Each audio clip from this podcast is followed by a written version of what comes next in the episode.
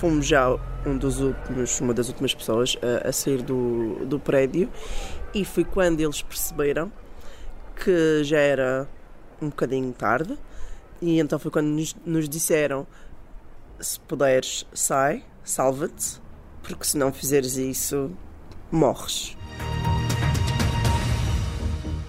Very warm welcome to BBC News, and let's take you straight away to that breaking story now. Coming from West London, the London Fire Brigade are dealing with a huge fire. É um cenário dantesco aquele que se vê aqui na zona oeste de Londres. Grande parte da metade superior do prédio, que tem mais de 24 andares e 120 apartamentos, parece estar já destruída pelas chamas, que percorre agora todo o prédio. Um cenário dantesco. Era assim que descrevia aqui na Renascença o que se passava naquela madrugada em Londres mas é impossível perceber o que é efetivamente viver aquele pesadelo. Até esse dia, Andreia Prestrelo e Miguel Alves eram vizinhos. Miguel viveu cerca de 19 anos na Torre e Andreia 10.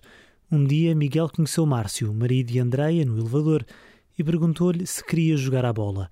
Desde aí, mantiveram uma amizade que saiu reforçada pelo próprio incêndio. O sofrimento que tivemos juntos, eh, tudo isso nos ajuda a manter uns laços mais, mais, eh, mais fortes. Desde aí, a vida refez aos poucos, mas há uma parte dela que ficou na torre. Quando Miguel regressou a casa naquele 14 de junho, perto da uma da manhã, nada indicava que essa noite fosse diferente das outras que viveu na torre de Grenfell. Nada parecia errado no prédio, mas entramos no elevador com dois senhores que carregaram para o número 4.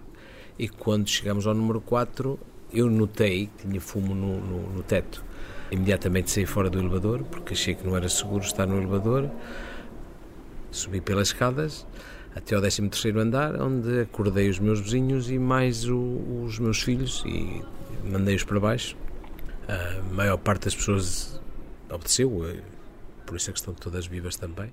Oito andares acima estavam Márcio, Andreia e as duas filhas, num vídeo é possível ver o fumo entrar pela fresta da porta. Quando Márcio a abre, tudo é fumo, tudo é negro.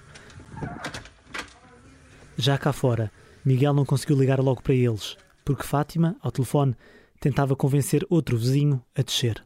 Eu a querer ligar, falar com o Márcio e ela a falar com ele porque ele não queria, ele estava em pânico.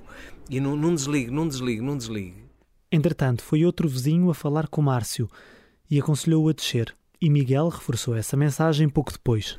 Só que aquele disse que a mulher que estava grávida, que a Andrea que estava grávida, e que era difícil, e que os bombeiros tinham mandado com que ele esperasse lá que depois que os iam socorrer. Só que o incêndio que tinha começado num frigorífico no quarto andar já tinha chegado ao topo do prédio, de um lado da fachada, uma escalada de quase 20 andares em menos de meia hora. Essa subida galopante aconteceu em grande parte devido ao material altamente inflamável usado no revestimento do prédio, propriedade da Câmara Municipal, em conjunto com outros erros feitos nas obras que tinham terminado em 2016, apenas um ano antes. Perante este cenário, Miguel insistiu. E disse: Tu tens que sair porque senão morres aí. E, e ele ouviu, e eu a, a, a, dizer à polícia para dizer está assim assim uma, um casal que está no, no prédio e a polícia disse-me para nós casualties there will be casualties, quer dizer que vai haver sempre alguém que, que poderá morrer. E ele, o Márcio, ouvir, não sei se. Sim, sim. E, e ele, isso foi, foi frustrante para mim porque não, era uma coisa que não dava. Nós não podíamos fazer nada, só podíamos era dizer-lhe para ele sair. E, depois foi complicado porque nós a vermos de fora, as pessoas a sanar da janela e a, entrar em pânico com lençóis, com, com qualquer coisa para, para chamar a atenção aqueles que estavam lá dentro. E nós não podíamos fazer nada. Durante todo este tempo, Andreia não fala. Já tinha avisado que não queria falar sobre essa noite. Mas enquanto Miguel descreve o que se passou, não se fecha, ouve, atenta, emociona-se André e Márcio, como tantos outros, foram vítimas do próprio plano de evacuação do prédio em caso de incêndio. Em teoria, a torre estava desenhada para conter um incêndio no apartamento onde começasse. Por isso, a ordem era para ficar no apartamento. Foi esse o conselho que os serviços de emergência deram até às 2h47 da manhã, quando grande parte da torre já estava consumida pelas chamas. Fomos já um dos últimos, uma das últimas pessoas a, a sair do, do prédio e foi quando eles perceberam que já era um bocadinho tarde, e então foi quando nos, nos disseram se puderes, sai, salva-te, porque se não fizeres isso, morres. Entretanto, Miguel continuava a procurar sinais de que os amigos estavam bem. Depois chegou uma certa altura, eu já nem sabia se, se ele tinha saído ou não. Depois nós telefonámos-lhe várias vezes e, e o telefone tocava. Isso deu-nos esperança que as coisas estavam bem, porque o telefone continuava a tocar. Mas nessa altura foi quando eles desceram e traziam o, o, o telefone ligado a falar com, a, com alguém da, do 999, que é o, da central de emergências. Essa chamada já aconteceu às 13h25 da manhã.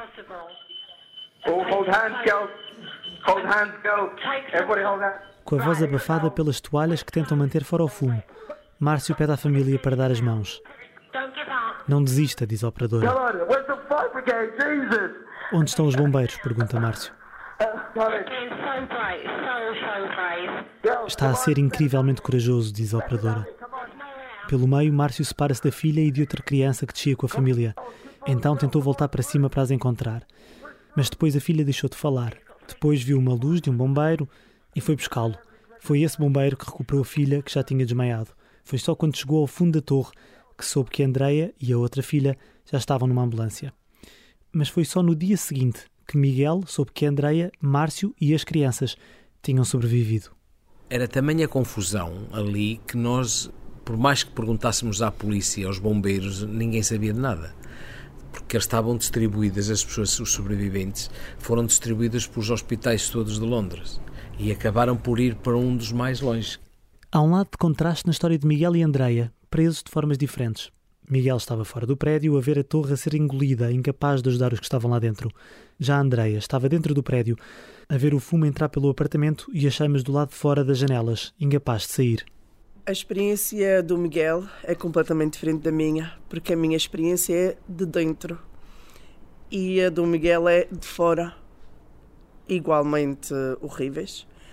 Mas uma pessoa que está de fora a ver o que o Miguel viu e eu não vi porque eu estava dentro. E então quando saímos eu estava em tremendo choque e não não resistei o que realmente estava a passar. E fomos levados diretamente para, para o hospital e, e mal cheguei ao hospital entrei em, em coma. Fiquei eu, fiquei as minhas filhas em coma. Eu fiquei cinco dias em coma. E o único que não ficou em coma graças a Deus foi o Márcio. O Márcio foi o único que não ficou em coma Apesar de terem sobrevivido, Grenfell fez também uma vítima nesta família. Logan Gomes é a vítima mais jovem de Grenfell, que lhe tirou a hipótese de viver. Já com André em coma, foi feito um parto por cesariana, mas Logan não sobreviveu aos danos causados pelos fumos do incêndio. Um incêndio que deixou tantas famílias de Miguel como Andreia sem nada. Eu nem trouxe a minha carteira, que eu trago-a sempre religiosamente comigo. Eu, naquele dia, não a trouxe comigo. Subi e eu podia ter apanhado a carteira e, de qualquer maneira, o passaporte e outros documentos importantes, mas nada. Ficou lá tudo. não estava a contar que fosse um, um, um fogo das, das dimensões que acabou por ser. Depois dessa noite, Miguel e Andréia viveram num hotel muitos meses. Uma situação longe do ideal. Viver num hotel é muito complicado porque nós não temos, não é uma casa, é, é são quartos, mas não é a mesma coisa porque para nos reunirmos como família foi complicado. A nossa sorte foi termos uns amigos que, que nos ajudaram, deram-nos tudo o que nós precisámos. Eh, foi, a nossa sorte. Ficar num hotel é quando, quando vamos de férias. Agora para viver, não. Porque hum, não temos nada, não podemos comprar nada estávamos em dois quartos, é muito difícil. Numa altura em que as famílias enfrentavam o trauma e a perda de tudo o que tinham, não ter um sítio permanente onde ficar, onde conviver como antes, ou de criar o seu espaço, adiou o processo de recuperação. O trauma é, é de tal forma que uma das terapias é começar a fazer aquele lugar de, de uma casa, da tua casa. E ao não estarmos nesse lugar, sabermos que vamos ter que voltar a sair, voltar a procurar uh, um lugar que realmente vai ser o permanente até chegarmos a, esse, a essa altura. É, é muito difícil. Principalmente eu que tenho crianças. Na altura, uma tinha 10 anos e a outra tinha 12. É muito difícil porque não sou só eu que tenho que pensar em mim, também tenho que pensar nelas, tenho que pensar eh, como explicar e fazê-las entender isto, não, isto ainda não é a tua casa, isto não podes ir comprar coisas, não podes decorar, não podes. Não, tens que esperar. E para elas é muito difícil, como, como mãe, vê-las vê sofrer. Nós, quando saímos do hotel para essa casa, tudo era estranho para nós. Nós não tínhamos afeto à casa como tínhamos antes com o nosso apartamento. E, e deixamos de ter uma raiz quando estávamos no, no, no hotel ou então no apartamento que não é nosso. O que nós queríamos era virar a página, porque aquilo era uma página muito dolorosa e nós queríamos era virar a página, queríamos o dia seguinte. Para Miguel, essa raiz começa a criar-se de novo na casa que comprou com o valor que o governo atribuiu à casa que herdeu. É a primeira vez que Andreia vem à casa de Miguel depois de terminadas as obras, porque pelo meio meteu-se a pandemia e aproveita a visita guiada. Não há dúvidas, Miguel é um homem satisfeito com a sua nova casa, ainda que haja sempre quase uma certa relutância em dizê-lo. A ligação à casa que se perdeu e onde viveu 19 anos ainda é forte.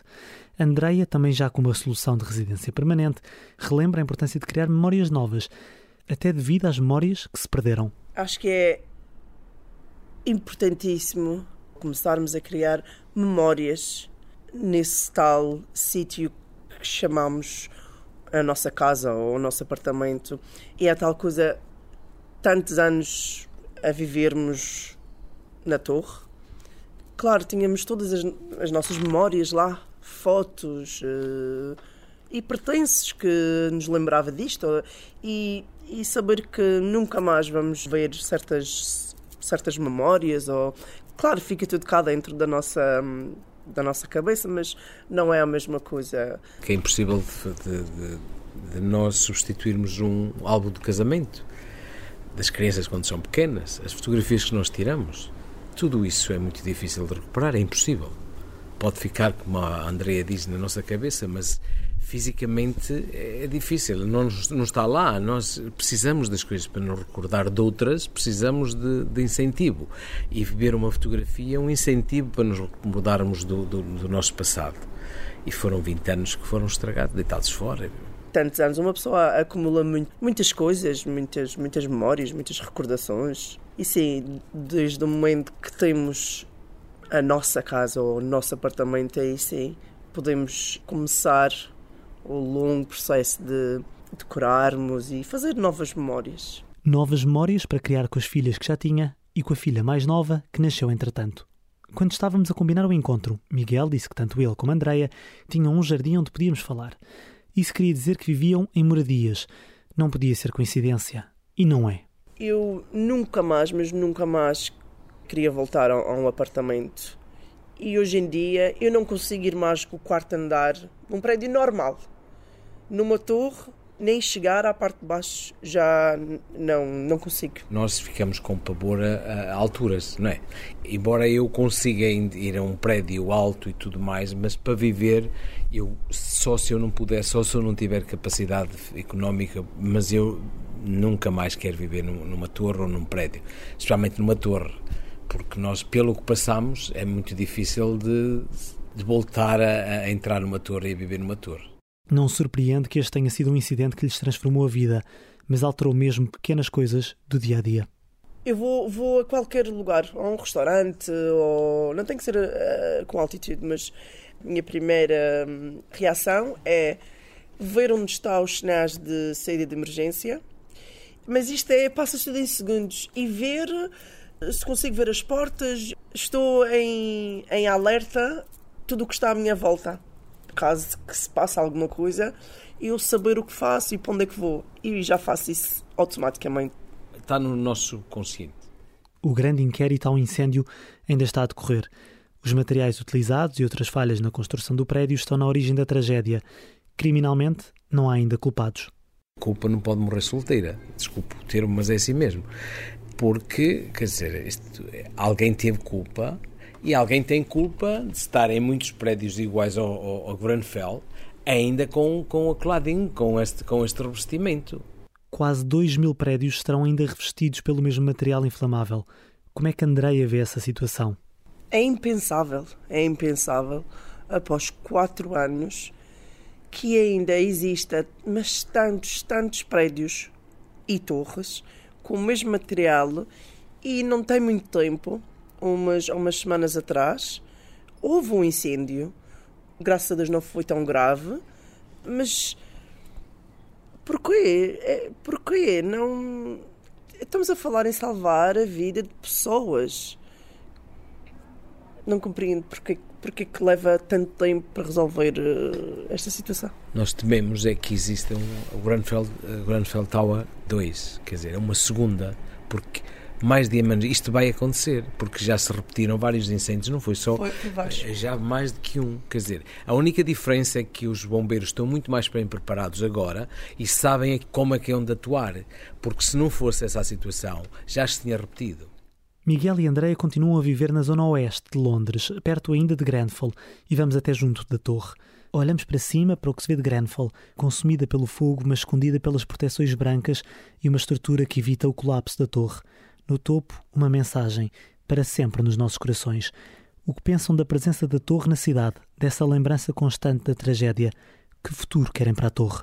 Até o inquérito terminar, até tudo ser, ser esclarecido, a torre tem que ficar. A partir daí tem que ser os sobreviventes e os, os familiares das vítimas é que têm que decidir. Por mim, a torre nunca vem abaixo.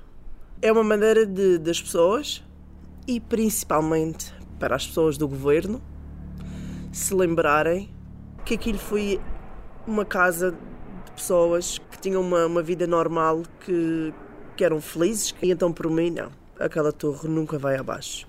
O nosso desejo, eu e o Márcio, e já falámos com outros residentes que viviam lá, é tornar a torre num jardim flutuante. É pôr flores, é pôr eh, verde na torre. E acho que é uma coisa bonita. Eh, uma pessoa quando passa ali não vê, não vê aquele preto, o horror que foi, mas é como se a vida estivesse a renascer das cinzas. Das cinzas.